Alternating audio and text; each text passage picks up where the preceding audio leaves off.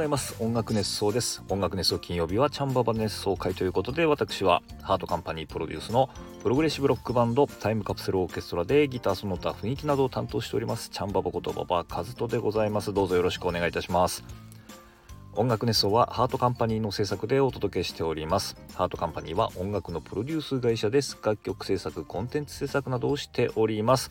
ということで、えー、この音楽熱奏金曜日チャンババ熱奏会では我々タイムカプセルオーケストラの最新情報であったりとか、えー、この私チャンババがですね、えー、こじらせているマニアックな趣味の話なんかをですね、えー、お届けしているわけなんですけれども、えーと、ちょっと久しぶりに告知なんかしようかなと思いますけれども今日は2024年の2月の2日の金曜日ねもう1月終わっちゃったんですね。早すぎますね。こんなペースで1ヶ月が過ぎちゃうってことは今年はどんなペースでどんなスピードでこう1年が過ぎちゃうんでしょうか。今からもう不安になりますけども。えーとですね、えー、告知、久しぶりに告知をします。2024年の2月の10日の土曜日。というわけで、来週の土曜日になりますね。えっとですね、またこれ、茨城県なんですけれども、常総市、ね、えー、のおむすび屋、これは、えっ、ー、と、でいいのかな？絵にしかな？うんあのまあねあのそういう字です。一文字で、えー、というお店。ね、えー、おむすび屋さんというところおむすび屋さんおにぎり屋さんなのかな？うん。なんかあの、居酒屋さんみたいなとこだと思いますけれども、こちらでね、ライブがあるんです。石塚美咲さんというね、えー、上総市の出身のアーティスト、ね、えー、なんですけれども、こちらの石塚美咲さんのサポートです。えー、そう、えー、あ、もつ煮込みとおにぎりの美味しいお店なんだそうです。えー、これはですね、三街道の駅から、えー、行けるのかな？うん。っていうところだと思いますね。えー、石塚美咲さんというね、えー、アーティストのライブを行います。これ2月10日土曜日、えっ、と、夜のね、8時スタートということでちょっと遅いんですけれども、で、えっ、と、特にね、チケット代とか決まってませんので、えー、これ投げ銭でお願いしますということですね。えー、我々この投げ銭がね、あの、非常に励みになりますので、ぜひぜひちょっとね、えー、ちょっと茨城県、今日の話はね、結構その茨城県というか、その、ちょっとそういう郊外のね、えー、楽しみ方みたいなところにも通ずるものがありますので、ぜひぜひちょっとね、えー、ライブ自体夜なので、昼間ちょっととそういう感じで、ね、郊外で楽しんで、で、えー、夜、この石塚美咲さんのライブに来ていただけたらな、なんていうふうに思います。結構皆さんね、えっ、ー、と、茨城県出身のミュージシャン、うん、が、えー、たくさんたくさんというか皆さんバンドはね、えー、そんな感じなんです。でそこにちょっと僕混ぜていただいて、えー、やる感じになりますので、まあ、多分ねちっちゃいお店なんで結構距離感なんかも近くて、え、いい感じになるんじゃないかななんて思いますのでぜひぜひちょっと見に来ていただけたらなと思います、えー、2024年2月10日土曜日、茨城県常総市のおむすび屋園えにしさんかな、えー、というお店でライブをします。石塚美咲さんのサポートです、えー、ぜひぜひ夜の8時からね、え、ですのでぜひ来てみてください。さい。はい、ということでした。はい、えー、ということで、えー、今日はね、何の話をするかというとですね、さっきちょっと郊外でみたいな話をしたんですけれども、あのー、うん、昔からですね、あのー、何ですか、なんとかと煙は高いところが好きなんていうふうにね、えー、言ったりしますけれども、えー、チャンババはそのじゃあ高いところどうなのかっていうとですね、高いところはですね、えー、苦手です。はい、非常に苦手なんですけれども、え、いわゆる高所恐怖症ってやつですよね。うん。であの高所恐怖症の人同士で話をするとねいつも共感できることがあるんですけれどもあのまあ例えばですよこうビルなんか登ってですね、えー、屋上があります。でその屋上にこう柵があってですねその柵から顔を出して下を見ると高い怖いっていうのはこれまあ当たり前ですよね。で高所恐怖症の人はですね、えー、実はそれだけじゃないんです。その、えー、柵柵がねこれ壊れたらどうしようってことをこう考えちゃうんですね。はい。もう考えちゃうだけじゃなくて、もうなんならですね、その時点でもう柵が壊れても、その柵がもう下に落ちていく。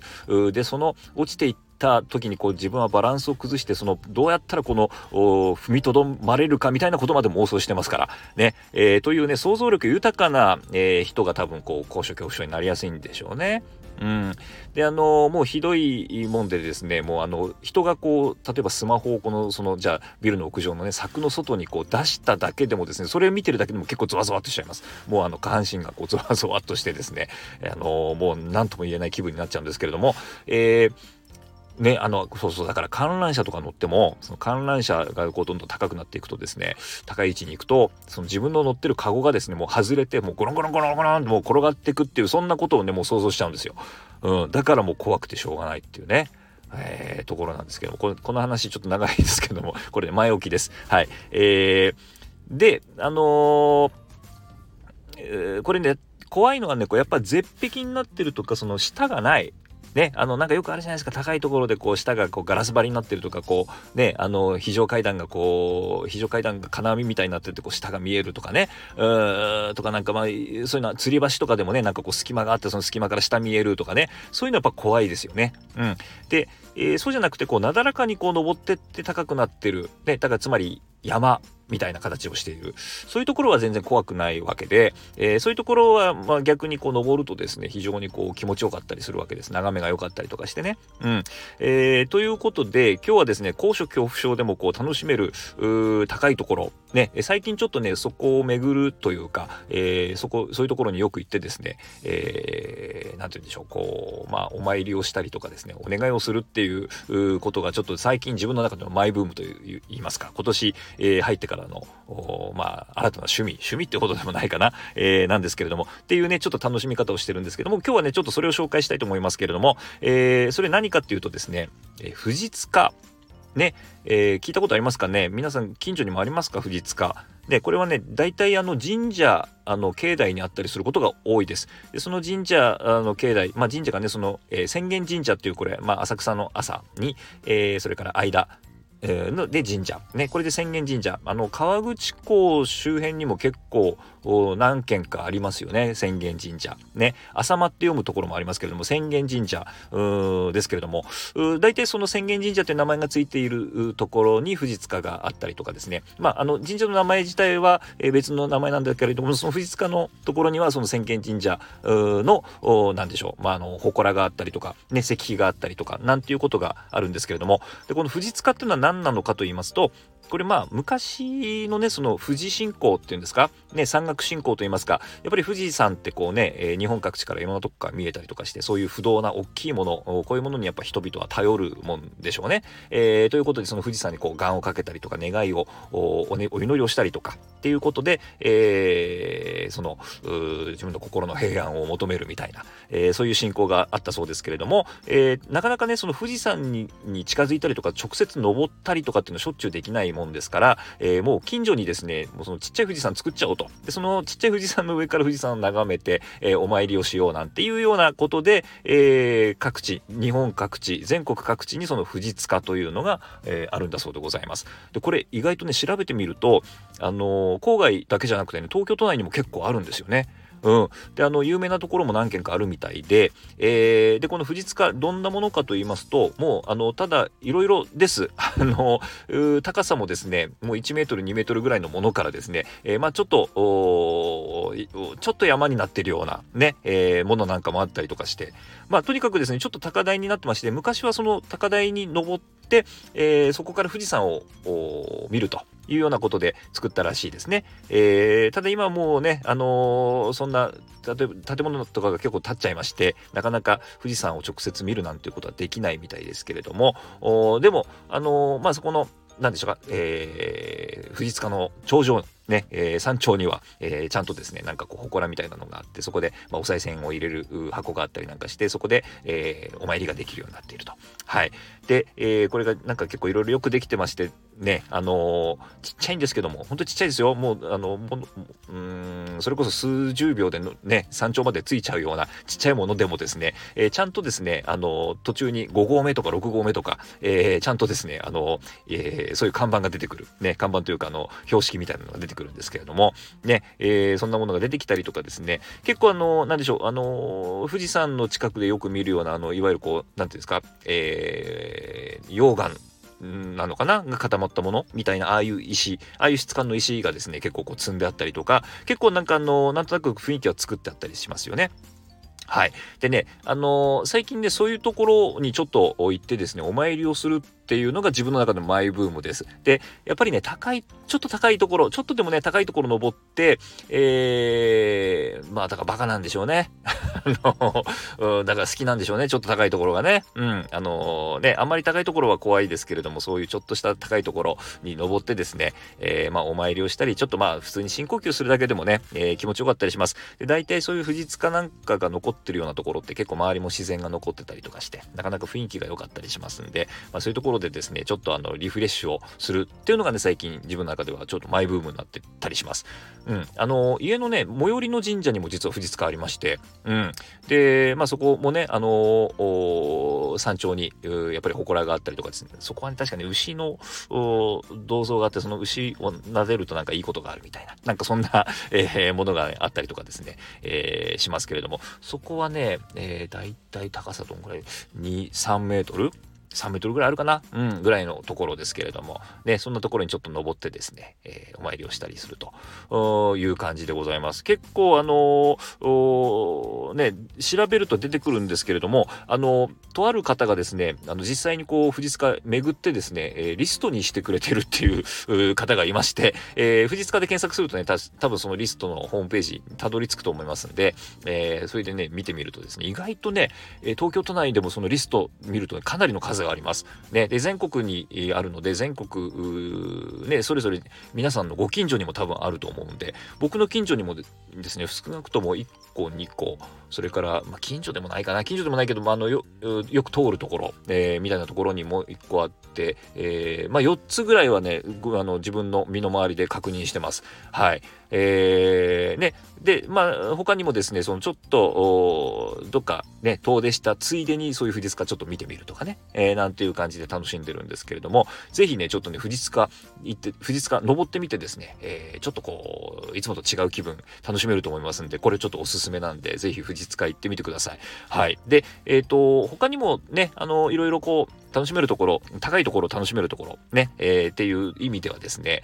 あの、よく行くっていうと、定石、城址、ね、あのー、お城があったところ、やっぱりお城ってこう、攻めにくいように、敵が攻めにくいようにこうね、高いところに作られてたりとかしますんで、結構、あの、結構山のね、上にあったりとか、えー、するんですよ。で、そういうのもね、郊外行くとそういうような、えー、ところが結構多くて、まあ、そんなところ登ってみたりするのもいいですし、ね、えー、やっぱりね、結構眺めがやっぱりいいですね。うん、あのこう、町、城下町を見渡せるようにみたいなところもあったりするんだと思うんですけれども、えー、そういう意味ではかなり高いところにあることが多いので、えー、上司、定石なんていうのも行くと、えー、楽しいですよね。で、もちろん建物なんかが、あのー、こう復元されてたりとかね、えー、もちろん残ってるものなんかももちろんあったりすると思うんですけれども、そういうところ登ってみるとですね、えー、やっぱりこう、城下町を見渡して、こう、天下を取ったような気分になってですね、これも気持ちいいもんでございます。はい。やっぱりそういうお城の跡っていうのもですね、自然が結構残ってるとこ多いですから、あのー、印象だとね、桜の木がやっぱ多いですよね。だからこう、春に行ったりするとすごくいいんじゃないかなと思います。で、えー上司、定石、すごくいいと思いますね。はい。そんな風なところも、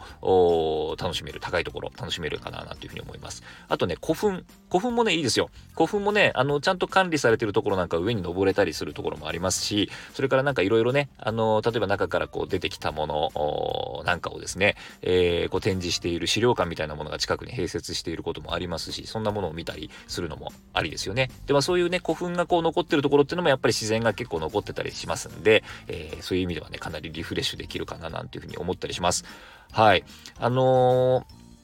おすすめの古墳はですね、埼玉古墳群っていう、これ埼玉なんですけれども、えー、まあ、あの、いろんなね、えー、古墳が結構いい状態で残ってまして、それがこう、割とこう近いところにね、たくさんあると。で、大きいものなんかも残ってて、そういう大きいものはね、上に登れたりとかするんですよね。うん、で、やっぱり資料館があって、えー、中の様子なんかがこう、再現されてたりとかですね、そんな資料館があったりとか、それからなんかあの、何ですか、土偶？埴輪？とかをこうなんか、えー、作る体験とかね、なんかそういうことなんかをやってる、えー、ね、管理棟みたいなのが、えー、近くにあったりとかですね、結構あの、楽しめるんじゃないかな、なんていうふうに思いますね。えー、だから埼玉古墳群非常に僕おすすめですね。えー、結構あの、自転車でこう巡ったりとかですね、したりすると楽しいんじゃないかなと思いますね。うん。でね、その埼玉古墳群はね、結構固まってるんですけども、あのー、その周辺にもやっぱりいろいろ古墳がありまして、で、一箇所ね、えー、土日祝日だけ中に入れるっていう古墳がありまして、うん、あのー、それはね、ちょっと離れた、埼玉古墳群からちょっと離れたところにあるんですけども、土日祝日だけ管理人のおじさんがそこにいてくれて、鍵を開けてくれてるんですね。で、中のその、いわゆる石室っていうのかな、うん、石でできたこう部屋に入れるというようなところもありまして、えー、そんなところも楽しかったりしますね。で、あのまあ、あんまり古墳にわざわざこうね、えー、行く人っていうのもあんまり多くないんじゃないかなと思うんで、あの行くとですね、おじさんすごく喜んでですね、いろんなことを教えてくれますんで、もう話が止まりませんから、おじさんのね、えー、ぜひぜひ、あのそういうところにも行ってね、おじさんの話を聞くのも一つ楽しいのかななんて思いますけれども。ね、というわけでちょっと脱線しましたけれども、えー、高いところを楽しむってことで、えー、富士塚巡りね、最近ちょっとハマっている趣味ということでちょっと紹介してみました。えー、というわけで今日は、えー、富士塚熱奏ね、お送りしました。はい、ということで、えー、コメントの方をまたいただいてますので、ちょっと読んでみたいと思います。これ前回のね、えー、人気映画熱奏にコメントいただいてます。えー、栗おじさん、ありがとうございます。えー、おはようございます。おはようございます。人気映画、これは正直びっくりしました。まさかすぎるチョイスですね。仁義なき戦いは広島が舞台とのことですが、えー、親戚が戦中戦後世代の人がいまして子供ながら闇市などでその手の人たちにいろいろと助けられたそうです、うん。えー、悪いイメージがつきがちな世界ですが筋を通す自分の意思を強く持つという部分は大変勉強になりますよね。私も見てみようと思います。ということでありがとうございます。そうそうそう。ねまああの悪いイメージっていうのももちろんあるかもしれませんけどもやっぱりねあの人強度ね、えー、この男とはみたいなところ、ね、えみたいなところがね、やっぱ勉強になりますよ。そう。で、その闇市ね、うん。あのこういう世界人形の世界でもですねそのいわゆるこう闇市なんかをや扱ってるこう仕切ってるマーケットをね仕切ってる人たち、えー、とそれから、えー、それに対してバクとね、え博打でこうしのぎを立てている人たち。ね、え、っていうので、これまた任教も二手に分かれてまして、え、それぞれがそれぞれの筋を通す。えつまり、それ、それぞれの、だから、いわゆるこう、マーケットを仕切ってる人たちは博打には手を出さない。ね、博打をやってる人たちはマーケットの方には行かない。マーケットの方で、こう、しのぎを、え、取ったりはしないというような風に、やっぱりこう、筋が通ってたりするところなんですけども、そこら辺もね、だんだんこう、いろんな人たちが出てくるとですね、絡んでくると、そこら辺のこう、境目をね、こう行ったり来たりするような悪い人が出てきたりとかなんていうことも背景になってたりするのが、この仁義なき戦いだったりするんですけれども、えー、そこら辺もですね、えー、見ていただけると楽しいんじゃないかなと思いますね。ぜひぜひちょっと仁義なき戦い、見てみてください。ありがとうございます。はい。えー、それからママリプトンさん、ありがとうございます。おはようございます。おはようございます。えー、朝から仁義なき戦いのお話びっくりしました。笑い。主人が好きなので、私も何回も見倒しました。血が、あ、血で血を洗うでしたね。えー、ずっと心臓がドキドキとなりながら見ておりました。菅原文太さんかっこよかったですよね。今時のヤクザさんは昔のように見るからにって方はいるのかしら。自分たちの若い頃は関西ではヤンキーがたくさんいて10代でもヤクザさんのような方ばかりでした笑い、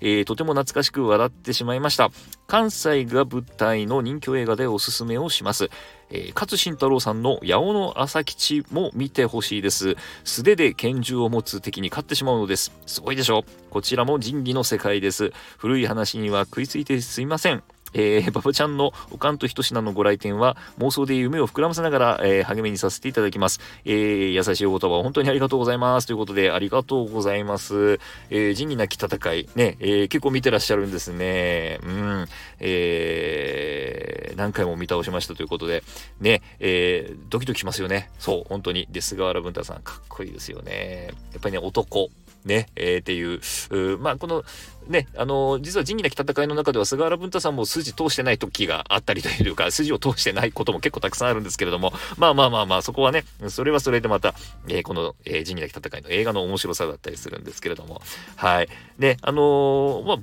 関西ではヤンキーがたくさんいてなんていうふうに書いてありますけれども、これ多分ね、僕ら世代というか、う僕らよりもうちょっと前の世代だったりするとですね、結構そういう関東でもね、結構ありましたよ。うん。で僕らもやっぱ中学生時代、中学時代の先輩なんかは結構悪そうな人が多かったですね。あはい、なんていう感じですけれどもね、そんなのもねやっぱ懐かしいですよね。で、えー、人気映画のね、おすすめいただいてますけれども、勝新太郎さんのえー、八尾の朝吉。これはあのちょっと調べてみたら、えー、悪名シリーズってやつですよね。あのなんかこうサブスクとかこう配信とかオンデマンドにはあの ないみたいなので、えレンタル DVD とかなんかあのそこら辺をねちょっとえー、探して、えー、中古の DVD とかね、そこら辺探してね、見てみたいなというふうに思いますけれども、えー、ありがとうございます。ちょっとね、これも見てみたいですね。勝慎太郎さんもかっこいいですよ。かっこいいですよね。はい。えー、という感じでですね、まあ、あの、じゃあ、おかんと一品に行った際にはですね、そんな話もできたらな、なんていうふうに思いますけれども、ね、えー、ギター一本持ってですね、流しに行こうなんていう話を、えー、ここのとこしてましたけれども、ね、魚を、魚をぶら下げて、えー、ギターを持って、えー、流しにお店に入るという、なんかちょっと、なんかどんどん、あの、変な方向に行ってるような気がしますけれども、まあそんな形でですね、ぜひ大阪行った時は、おかんと一品行きたいと思いますので、その際はよろしくお願いします。はい、ということで、えー、音楽演奏金曜日はチャンババ熱奏会でした。それではまた来週。